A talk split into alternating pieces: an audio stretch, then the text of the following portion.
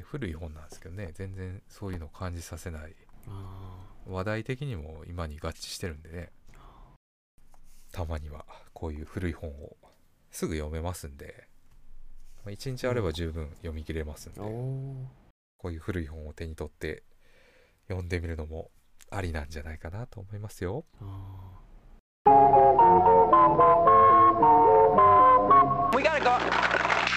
Jeez, that's the second time I've done that.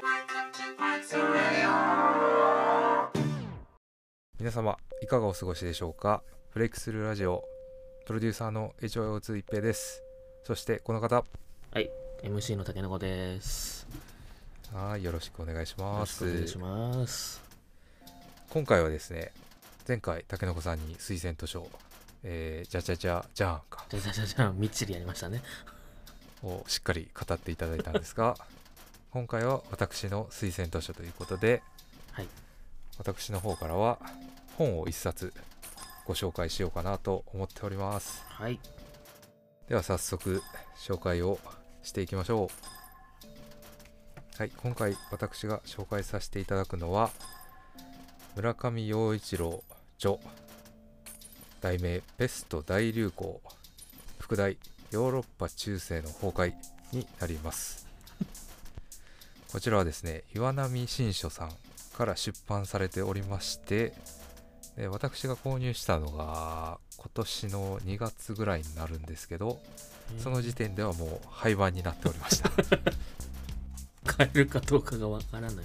で中古市場で手に入りますとりあえず。うーんで私が購入したのは500円ぐらいでしたね。えー、安い。で今手元にあるのは ちなみに初版なんですけどこれ初版本なんですけどなんと発行日がですね、はい。1983年です。だいぶ昔の。たけのこさんおろか僕すら生まれてない年の本になります。だいぶ尖ったやつ。放り込んできましたけど、えー著者の経歴なんかは気になる方はもうウィキとか使って調べていただけたらいいかなと思います、まあ本自体の内容の紹介なんで、はいまあ、著者がどうのこうのっていうのは後付けで調べていただけたらなと思います。はい。でこの方なんですけど簡単に言うと東大卒の教授なんですけどで専攻が科学思想史という思想史？はい専門的な分野になりますねピンともこね科学的なアプローチは結構あります。はい。なので。で実際に本の内容につついてなんですけどはい。まずペストいわゆる黒死病と呼ばれる病気伝染病になりますね。名前自体は結構聞いたことあるかなとは思いますね。そうですね。ただ何って言われると説明はできないですね一般的に認知されてる感じだとヨーロッパ主に中世ヨーロッパを襲った死の病疫病というふうに言われてまして中世のヨーロッパの題材としていろんな文学作品とかあとはまあそうですね。えっ、とサブカル作品なんかでも題材にされることが多いかなと思います代表的なものにボカッチオのデカメロンとかあとアルベルト・カミューのベストとかが文学的には有名かなと思います。全然わかんない。はい。文学に教養がないからわからない。ちなみにカミューアルベルト・カミューは、まあ、ピエノワールと言いましてまあ旧フランス領のアルジェの入植者アルジェリアの入植者う引き上げてきてフランスに行ったという、まあ、豆知識ねこれ。ん何にも知らんわかんない。ピエノワールっていうのはちなみに黒い靴下っていう意味ですね。ノワールっていうのが黒いっていう意味ですね。結構ノワールって聞くんじゃないですかね。言葉的にそれなんとなくねそれは聞いたことありますけどあそういう意味なんですね。で共通認識としてはそういう疫病っていう風なのは認知されてると思いますけどはい例えば、えーどういうのをどういう部分で媒体されているかキャリアですよね。つまりは。ほう。どういうのがキャリアとなって疫病が蔓延するのかっていうのもあ意外と知られてない。単純にねネズミっていう認識が多いと思うんですけど、うんネズミとかなんか蚊とかね。そんなような印象ですね。うん、蚊だったらまあマラマラリアとかになるんですけど、ちょっとその辺複雑でネズミに寄生したのみなんですよね。ペストの場合は。飲みなんだ。そうですそうです。えー、あな病原体じゃないんです飲みの名前なんですね。いやのみに寄生してるんですよ。のみがキャリアなんですよ。ああはい。でそのネズミっていうのも一般的にその荒れ地とかに住むような野生のネズミじゃなくて家の中を住処にする。家ネズミっていう品種があるんですけどはい。そういうのがヨーロッパに入り込んできたことによってこのペストの蔓延っていうのを助長した。っていうのが書かれてたりします。いろんなことが重なり合っちゃったんですね。そうですそうです。複合的な要因がバックストーリーとしてあるっていうことになりますね。で単純になんでこんな本を読み出したのっていうのは、僕自身がイラスト描いたりするんですけどうんはい。このペストっていう病気のうん。が流行った時のお医者さんの格好っていうのでペストマスクっていうのがありましてほカラスのなんていうかな頭みたいなこうくちばしがあってう、うん。目のところになんか透明のガラスが詰めてあってみたいな。はい。そういうマスクがありまして割とこれパッと見たらわかると思うんですけどはい有名な題材にされることが多くて。僕自身もそれを題材にちょっとイラストを描こうかなと思って調べてた時にたまたま出会った本になりますね。へでちなみにそのくちばしの先には薬草が詰めてあったりとか。ああなんかちょっとしたポケット的な感じなんですか？そうですそうです。その薬草がフィルターというかろ過装置みたいになってあその毒された空気をろ過してくれるみたいなそういう風に考えられてたそうなんですけど実際はそこまであ効用がなかった。っていうのが実際のところらしいですね。で中世のものなんでそのはい。曇りガラスみたいなのが目のところに入ってるんですけどはい。それも何ていうか魔術的な話で目線をその病人と目線を合わせた時点で感染するみたいにへえ思われてた節があったらしくてそれを防ぐために目のところも曇りガラスガラスがはまってた。ちゃんと認識されないようにね。そうですね。そういう経緯があったらしいですね。面白ざっくり言えば内容としてはペストっていう病気がどういうものなのか。うん。で歴史であったりとか当時の時代背景ですね。いろんな複合的要因によって疫病が蔓延したっていうことになりますのでその辺の説明であったりとか。で最後に結びでそのペストが起こった後の世界ですね。は主にまあヨーロッパについて語られてるんですけど。で何が面白いかっていうねこの作者の村上さんの視点がね本当に素晴らしいんですよね。ほう。いろんな視点からそのペストの蔓延とかを語ってるわけですよまずヨーロッパ史世界史比較文化史で政治学文学であったりとかあと医学科学宗教学。本当にいろんな視点からこのペストのことをしっかり語ってくれる。紐解けるんですねそうやって。ものすごい幅広いんですよね守備範囲が。その幅広い力のアプローチがされてるからでさらにこれ何何回か改編されてるんですよね。最初は論文だったらしくて。はい。それがどんどんどんどんこう開講されて遂行されてで最終的にこの新書の形になってるんで情報が整理されきってるんでものすごく読みやすいんですよね。で意外とペストっていう名前とか黒死病とかそういうのは知ってる人が多いんですけどそのバックストーリー知らない人多いんでうんそういうのを学ぶ上では最適な一冊になるのかなと思います。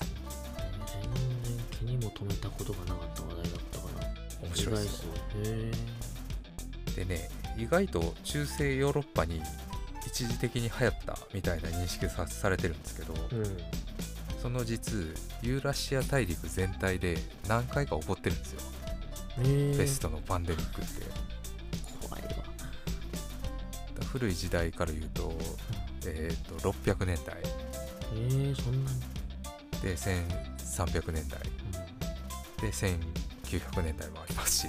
うん。はいで日本で言うとなんか香港とか近くで流行った時期もあったんですよね。えー、全然知らなかったですね。ペストの病原菌自体がその僻地の風土病みたいな感じだったらしいんですよね。ほそれが要は交通路が発達することによって交易が発達することによってそれが広がっていって交通の要所要所を通過することによってヨーロッパ全体ユーラシア大陸全体に広がっていった。で広がっていってで通過するところを軒並み駆逐していって。で一時的に鳴りを潜めるんですけどう、うん、常にどこかにはあるんで何かのきっかけでまた爆発する。っていうのを繰り返してる。なんで決して収束したっていうわけじゃなくて未だにくすぶってるんですよ。収まってるちょっと収まってるぐらいの。そうですそうです休休眠してる感じのあれなの？直近は1910年とかそんなんに流行したらしいんですけど、結構300年400年周期でパンデミックが起こってるんでまた起こる可能性がゼロじゃないっていう。俺たちが生きてる間に一回ある可能性もなきにしもあらずってことですもんね。うんっていうような結構知らなかったことがいろいろ発見できるんで面白いですよ。でペストの病原菌自体がね発見されたのがねかなり近代なんですよ。え。中世ヨーロッパやから、まあ、1300年代14世紀とか13世紀14世紀って思われがちなんですけどものすごい直近で発見されたのは1894年なんですよね。でしかも発見したんが日本人学者の北里柴三郎北里柴三郎。名前聞いたことあると思うんですけど、まあ、この人単体っていうわけじゃないんですけどうんはい。この人も発見者の一人ですね。えー、そうなんだ。っていうようなもう100年100年ちょっと前でしかない、うん、そう言われるとだいぶ最近ですもんね。そうです。発見されてまだ100年ちょっとしか経ってないって感じですね一応は収束してるけどまたどうなるかわからないっていうような部分もはらんでるっていうような病原菌なんですよね。で読了して感じてみたんは主にそのフォーカスされてるのが14世紀のペストの流行に割と焦点が当たってるんですけど1340年とかなんですけどそこから現代まで680年経ってるわけになるんですけどやっぱ人間の在り方というか営み自体が全く変わってない読んでる感じ。この著書自体も40年前なんですけど。はい。で40年前に書かれてるにもかかわらず全く色あせないというか現実現代でも理解できるっていうのはそんなにやっぱり人間の行動自体が変わってないっていうことですよね。でそういう今もそうなんですけどややパンデミックじみた状態っていうのは逆に人間の心理っていうのを浮き彫りにする。普段決して表に出ないような感情っていうのも表に出てくる。だ今アメリカでちょっと大きな活動になってるブラック・ライブスマター。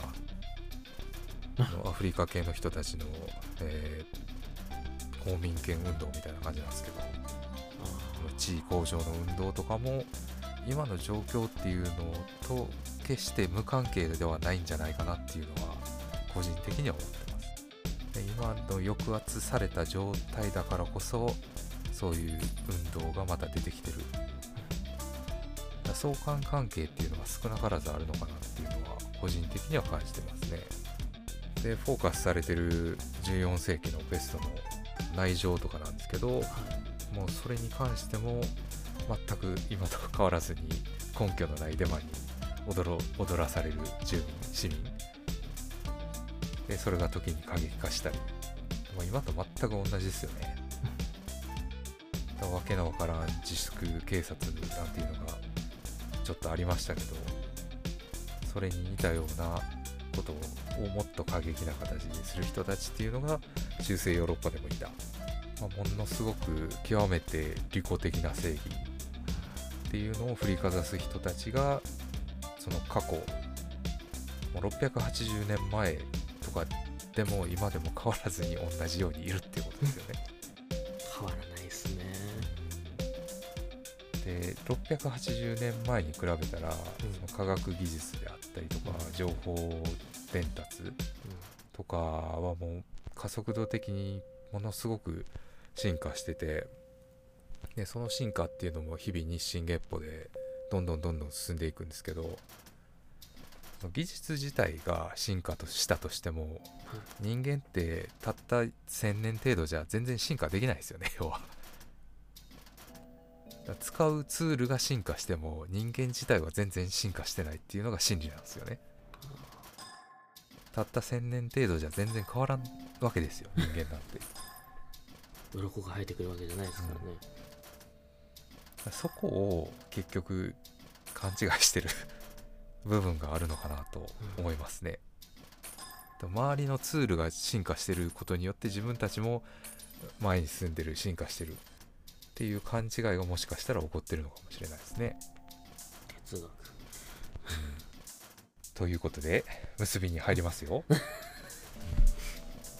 えー、著者曰くなんですけど伝染病の蔓延それ自体っていうのは、はい、人に死をもたらすだけなんですよね。うん、だけであって直接的に世界に変化を与えるっていうわけではない。じゃあ何を認識させるかっていうのは、うん、置かれてる現状っていうのを明確に人々に突きつける。でそれは今も全く同じでで今の状況っていうのを見てで僕ら自身も今の価値観とかを顧みざるを得ない状況になってるわけですよね。でそういうのがどんどん伝播していって社会全体がそれを共有するんですよ。共通認識として今こういう状況であるっていうのを知った瞬間に次の変化が訪れるだそれ自体はその現象でしかないただその現象を捉えた僕たち自身がの認識が変わって変わっていくっていう世の中が変化していくっていうのが著者の結論じみた部分ではあるんですけどこれつまりは今の現状に全くフィットするというか合致してますね、うん、あんまりこういう言い方は好きじゃないん。ですけど、はい、コロナ後、うんまあ、収束っていう言葉自体がちょっと使っていいのかどうかも分かんないんで、うん、ただまああえて言うとすればコロナ後っていう表現が一番いいと思うんですけど、うん、コロナ後の世界がどうなるかっていうヒントになるのかなとこういう過去の著作を読むことによってね。で個人的な見解としては、はい、数年後の未来っていうのを予測するとすればコロナ前の日常に戻そうとする勢力いわゆる保守ですよね、うん、とコロナ後の世界っていうのをより変化させよう前に進めさせようっていう急進勢力。この2つ二極化が起こるかなっていうふうに考えてます。でその二極化の溝っていうのはもう絶対埋められないぐらいの差が開くかなと。なんで例えば保守の人にしたらコロナ前の世界に戻したいっていうのは基準地点は平成じゃなくて昭和になると思うんですよ。だから平成に戻るんじゃなくて昭和まで戻そうっていう勢力になるんじゃないかなと。で進むのも全然100年とかじゃなくてもうそれこそ500年先を見据えた未来。っていうのを見据えるようなもう急進勢力になるのかな。であくまで個人的見解ですけどね。もっと偉い研究者さんとか学者さんとかいろんな人の意見というのの方がよっぽど信頼度が高い。あくまで一市民のぼやきに過ぎないんですけど こんなんは。ただその変化のビッグウェーブに乗るかもしくは時代に逆行するタイムマシンに乗るかっていうのの選択を僕たち個人一人一人が迫られるそういう時代になるんかなと個人的に思っております。で著者の印象に残った一言を締めに持ってこようかなと思います。これラテン語になるんですけどはいメメントモリ。ってい。う言葉なんですけど。直訳すると死を忘れるな死を忘れるな。へでこの一言でこの本の紹介っていうのを締めさせたいと思います。推薦図書なんて聞いてくれる人ほとんどいないでしょうしね。えまあ流し聞きでしょ聞いても。はい、えー今回紹介させていただきました本なんですけど、はい。改めまして紹介しますと、い。村上陽一郎さん著の「ペスト大流行副題がヨーロッパ中世の崩壊」になります。ぜひ。興味のある方は調べてくださいねお買い求めください、はい。えーここまでえー喋ってきましたのは MC 竹のこと。プロデューサー HYO2 一平でした。お疲れ様でした。ではまた次回お会いしましょう。バイバイ。またね。